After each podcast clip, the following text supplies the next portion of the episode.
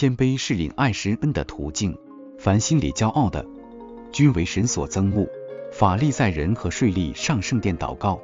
法利赛人仗住自己是一人，藐视别人；税吏则远远站着，不敢抬头，只有捶胸悲伤，求神开恩。结果，谦卑悔罪的税吏倒蒙神恩典，神阻挡骄傲的人，赐恩给谦卑的人。谦卑是天国的入门。耶稣说：“你们若不回转，变成小孩子的样式，断不得进天国。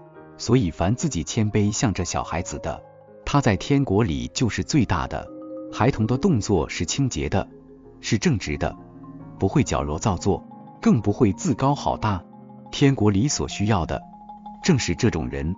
耶稣说：“我心里柔和谦卑，让我们都能向主学习，以基督的心为心，将谦卑当作衣服穿上，把胶气去除。”